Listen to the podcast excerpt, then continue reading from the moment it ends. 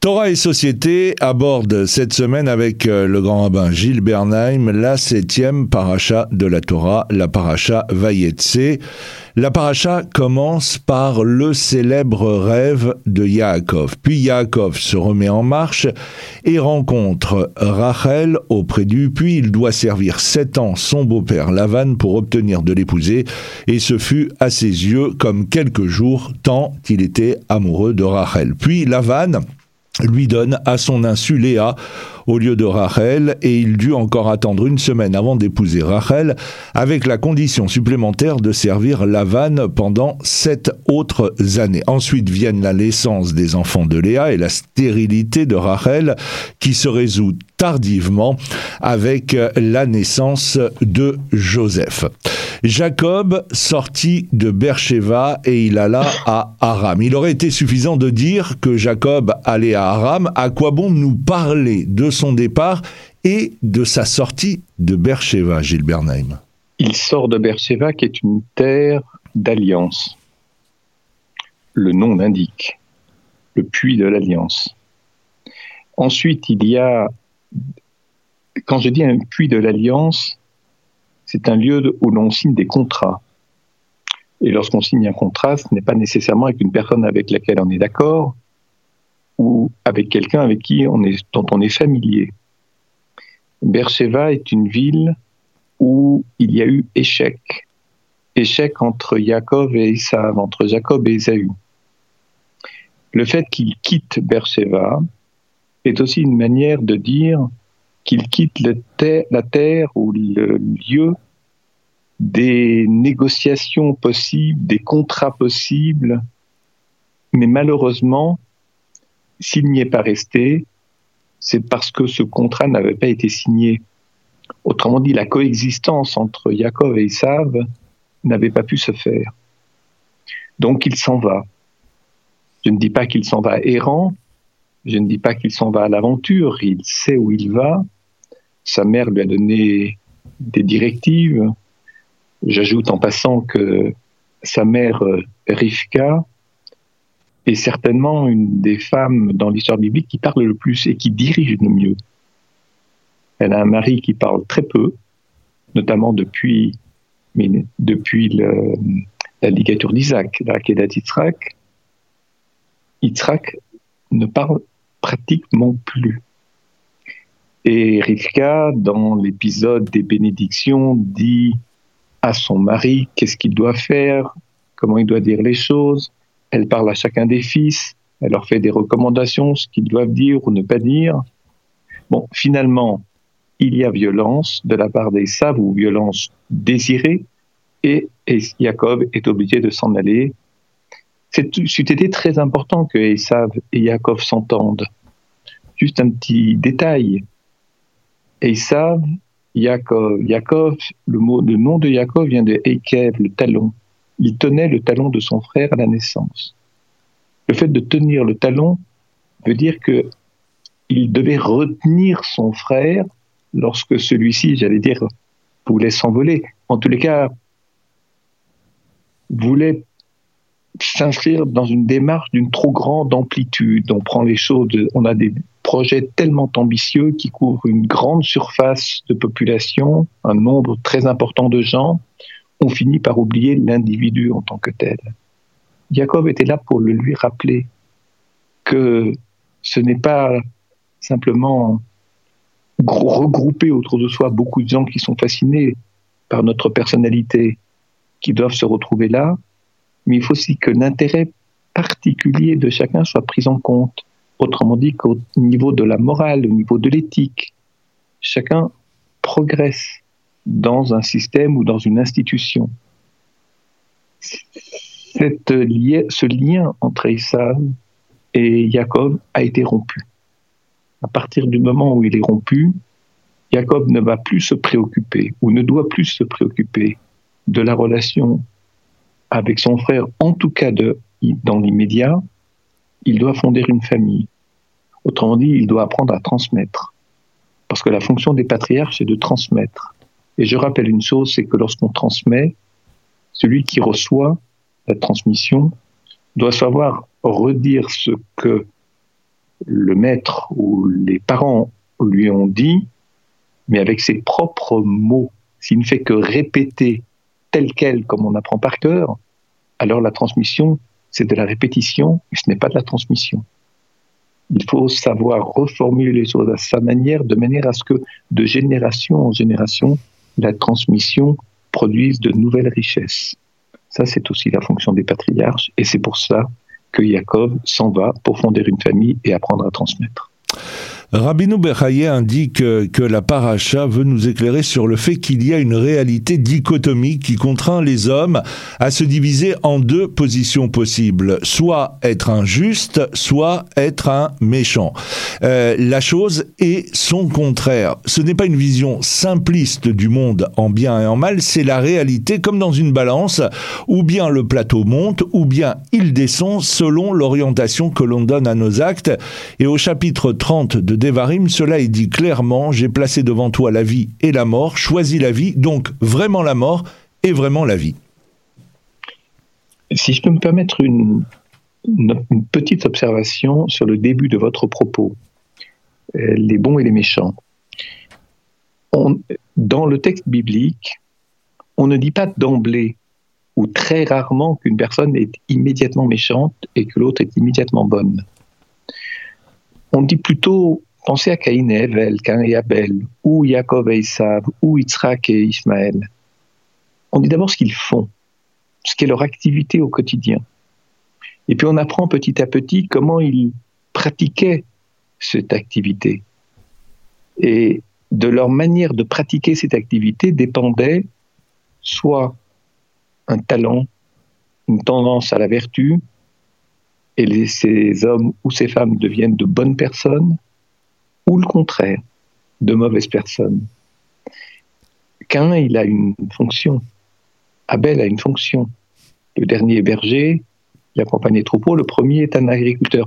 De leur manière d'exercer leur talent dépend d'abord la relation qu'ils peuvent avoir entre eux dès lors que chacun respecte ou a besoin du talent de l'autre. Maintenant, si l'un décide qu'il n'en a pas besoin, ou qu'il est tellement suffisant qu'il n'a pas besoin de s'intéresser à ce qui est autre que soi, en général, ça se termine mal. On retrouve la même chose entre Jacob et Esav. Et c'est un chasseur de gros bétail, c'est-à-dire quelqu'un qui sait, je dirais, regrouper autour de lui du gros bétail, c'est-à-dire des animaux qui ont individuellement tendance à la brutalité ou à la violence. Il arrive à les constituer en troupeaux de manière à ce qu'ils fonctionnent ensemble pas pour rien qu'on dit qu'Essav évoque l'Empire romain, c'est-à-dire que faire tenir sous les mêmes institutions des peuples qui n'ont pas les mêmes cultures et pas les mêmes mémoires. C'est ce qu'a essayé de faire l'Empire romain. Et c'est ce qu'avait essayé de faire Esav. Par contre, Yaakov est un intellectuel, plutôt un homme d'esprit, un homme qui réfléchit, un homme qui étudie, qui s'intéresse au sens et à la finalité des choses. Alors, évidemment, la rencontre, elle a échoué parce que l'un finit par oublier de sa nécessité d'avoir des relations avec l'autre, ou ça n'a plus beaucoup d'importance. Vendre son droit d'aînesse signifie que ce que l'aîné peut apporter n'a plus d'importance. Et donc il le confie à l'autre, sans se rendre compte peut-être des conséquences. Mais tout cela pour suggérer que ce que dit le Gaon de le Messie viendra lorsque Caïn et Abel auront, et Abel auront appris à travailler ensemble. Lorsque Esav et Jacob auront appris à travailler ensemble. Quand je dis appris, où chacun reconnaîtra la nécessité d'apprendre ou de bénéficier des acquis ou des atouts ou des compétences de l'autre. Le problème, c'est que s'il y en a un qui fuit, c'est tout le système qui tombe ou qui s'effondre. Et alors, euh, L'un reste dans un bon, mais un, bon qui est très fermé sur lui-même. Et l'autre, euh, dans le sens du mal, euh, ignore les autres. Il travaille pour son compte. Et c'est là que c'est là que les choses se jouent entre Jacob et Esau. Abordons à présent le rêve de Yaakov avec cette célèbre échelle. Plusieurs commentateurs disent que euh, Ishkav, il se coucha, doit être lu en deux mots. Les lettres Yud Shin pour Yesh et Kavbet. Et ces commentateurs euh, nous apprennent alors qu'il s'agit de ce Yesh dont parlent les proverbes, qu'il s'agit de la plénitude du monde qui vient, que la tradition interprète ce verset des proverbes comme l'aboutissement du juste qui reçoit 310 mondes, qui est la valeur numérique de Yesh. Oui, vous me posez une question qui est assez difficile. Je vais essayer d'apporter quelques éléments de réponse. Lorsqu'il se couche à cet endroit-là, il se couche à cet endroit-là, il va rêver. Il a posé sa pierre sur sa tête sur une pierre qui est très dure. Ce qui est dur, c'est aussi le rugueux de la société, la dureté du monde dans lequel on vit, dans lequel Jacob vit. Euh, rien n'est a priori simple, rien n'est donné, rien n'est gagné. Il va falloir ou se battre, ou être très éprouvé, ou devoir beaucoup travailler pour obtenir qu'une partie seulement de ce que l'on avait désiré nous soit offert. Il est dans un moment de, je dis pas de souffrance, mais un moment où la tâche est rugueuse, elle est presque douloureuse à mettre en œuvre. Elle demande beaucoup d'efforts. Sur là-dessus, on parle de plénitude dans l'enseignement de Ramenou Beraye. C'est quoi la plénitude? On peut être habité, on peut être, je dirais, occupé ou habité d'une forme de plénitude à partir du moment où on se retrouve dans son élément. Vous avez, par exemple, vous avez un homme qui épouse une femme qui lui rappelle un peu sa mère, ou une femme qui épouse un homme qui lui rappelle son père. C'est-à-dire des, des univers où l'on a vécu jusque-là assez facilement parce qu'ils nous sont familiers, et on trouve quelqu'un qui nous est très vite familière parce qu'elle ressemble à ce que l'on a toujours connu. Le problème, ça peut créer ça peut, je dirais, aider à ressentir une forme de plénitude. Mais la plénitude, c'est comme une passion amoureuse ou un coup de foudre, ça vous remplit complètement, mais ça peut être aussi une illusion, parce que ça ne nous permet plus de voir la réalité telle qu'elle est.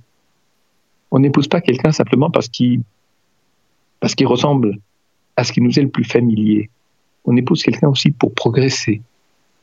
Et donc, quelqu'un qui peut nous aider à nous confronter à nos propres manques, à nos propres erreurs, à nos propres insuffisances, qui auront pu être aussi celles des générations au-dessus de nous.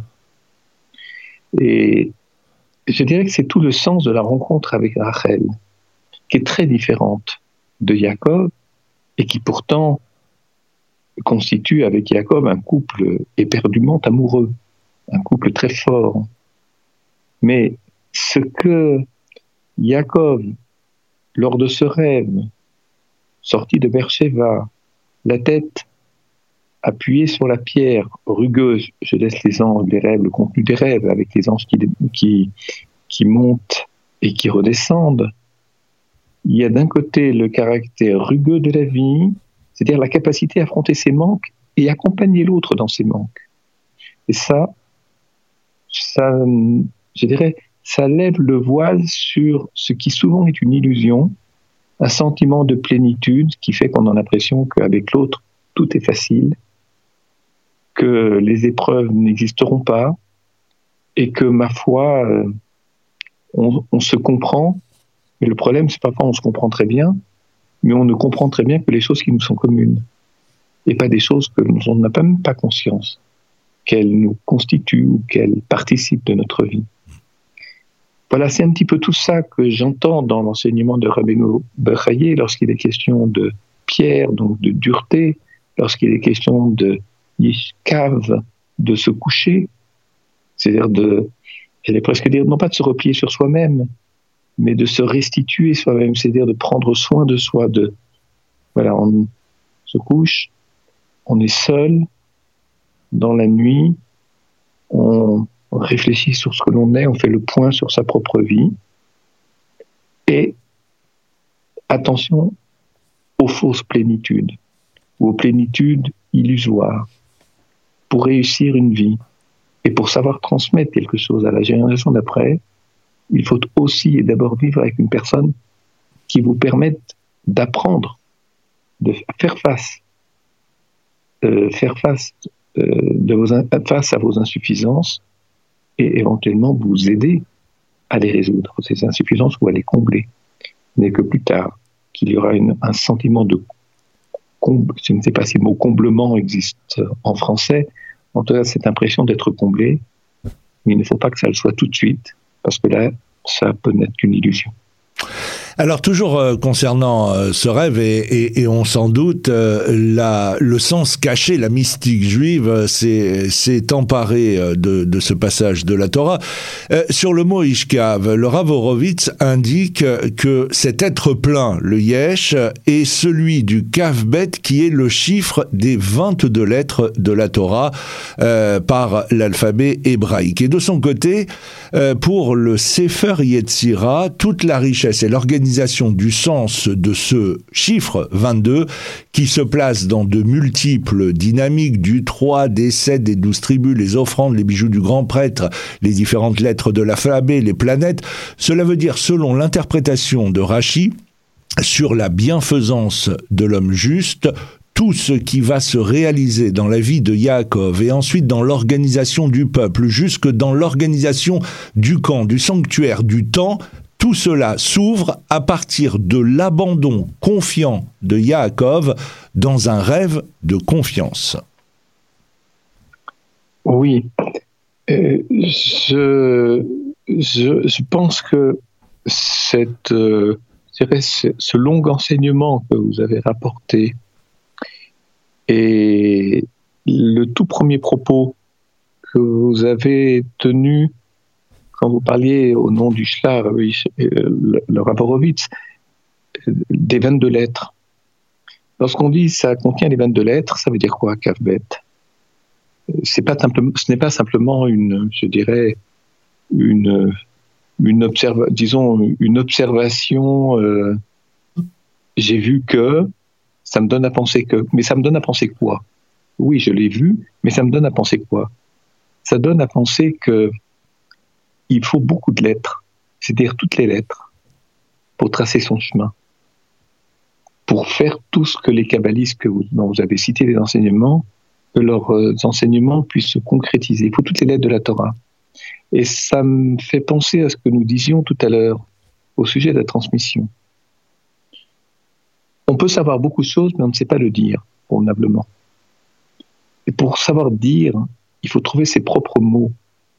C'est-à-dire qu'il faut que l'enseignement que l'on ait reçu vive en nous et vive de sorte qu'on sache le reconstituer avec notre psyché, avec notre éducation, avec notre culture, fidèlement, mais l'enrichir, parce que l'enrichir avec, je dirais, des lettres, des mots, des constructions de pensée qui sont celles de notre génération, dans lesquelles nos enfants se reconnaîtront, mais que nos parents n'ont peut-être pas connues. Et c'est un travail qui se fait à chaque génération. C'est en ce sens que la transmission est tellement importante, c'est en ce sens que l'on parle du mot Toldot, et je dirais que c'est en ce sens aussi que la généalogie est une chose tellement importante aujourd'hui dans la société, et souvent elle est bafouée, la généalogie, lorsqu'on fait des enfants un peu n'importe comment, et je dirais surtout en éliminant le père, en éliminant la mère, ou enfin tous ces cas que l'on retrouve dans les techniques médicales aujourd'hui j'insiste sur ce point-là. 22 lettres, ce sont des mots complets qui utilisent toutes les lettres. Et les lettres, ces 22 lettres, sont aussi les 22 dimensions qui construisent un être humain. Mon propos n'est pas de les rappeler ou de les expliquer ici, c'est un peu hors propos, mais pour savoir bien parler et utiliser toutes les cordes qui sont à notre arc, je dirais toutes les vibrations psychiques, intellectuelles, affectives, qui nourrissent le langage, il faut avoir, je dirais, une palette de mots, de lettres, de d'ouverture de pensée qui nous, qui puisse faire de nous, je dirais, un acteur constructif de la transmission, c'est-à-dire de l'héritage que l'on a reçu de nos parents ou de nos maîtres. Et c'est, c'est déjà à ça que Jacob est confronté vous l'avez dit en fait à deux reprises, mais sous une forme différente, lors de cette fameuse nuit. Et ce n'est pas pour rien que les anges circulent. Les anges, ils circulent pour s'assurer que la parole passe bien, que la transmission est possible, ou en tous les cas que la personnalité de celui qui voudra la mettre en œuvre, cette transmission, sa personnalité est bien construite. Et ils sont, montés vers le ciel pour signifier la mission dont Yaakov sera porteur, à savoir, ou pour s'entendre confirmer que cette mission sera bien remplie, et ils redescendent auprès des hommes pour les accompagner et les aider. On a vu euh, depuis euh, le début du recommencement de, euh, de la lecture de la Torah avec Bereshit, mais tout au long des différentes parachutes, on a vu un, trait commun, notamment concernant les matriarches et la stérilité. Il y a aussi un autre trait commun depuis, depuis le début de la relecture de la Torah et des premières parachutes, c'est, je dirais, la tromperie. dans cette paracha Vayetse, Yaakov subit à son tour la roublardise de son oncle, qui est aussi son beau-père, Lavan, une fois arrivé chez lui, on l'a rappelé, hein, il voulait se marier à Rachel, il travailla pour cela sept ans. Lorsqu'il fit part à, Rachel qu'il voulait l'épouser, celle-ci lui signala que son père était un rusé et qu'il désirait par tous les moyens marier sa grande sœur, Léa, avant elle. Et le Midrash nous apprend que Yaakov avait répondu que cela lui était égal. D'ailleurs, c'est à partir de cette discussion, c'est ce que précise euh, le Talmud dans Baba Batra, que Rachel avait mis au point avec Yaakov des signes de reconnaissance connaissance pour la nuit de noces, au cas où Lavan aurait cherché à l'unir avec une autre personne. C'est ce qui s'est passé, mais Rachel, ne voulant pas mettre sa sœur dans une situation difficile, lui révéla, comme nous l'explique Rachi, les signes qu'elle avait convenus. Et c'est la raison pour laquelle Yaakov ne se rendit pas compte qu'il s'unit à Léa et non à Rachel. Et le Midrash Rabbah raconte la scène de ménage suivante au matin lorsque Yaakov aperçut qu'il était uni à Léa et non Rachel, il traita Léa de trompeuse et de fille de trompeuse. Léa rétorqua qu'elle n'avait pas de leçon à tenir d'un homme qui avait lui-même trompé son frère et son père. Oui, c'est très, je dirais, c'est très bien joué, c'est très contenu comme, comme euh, mise en scène. Euh, euh, Léa a parfaitement raison.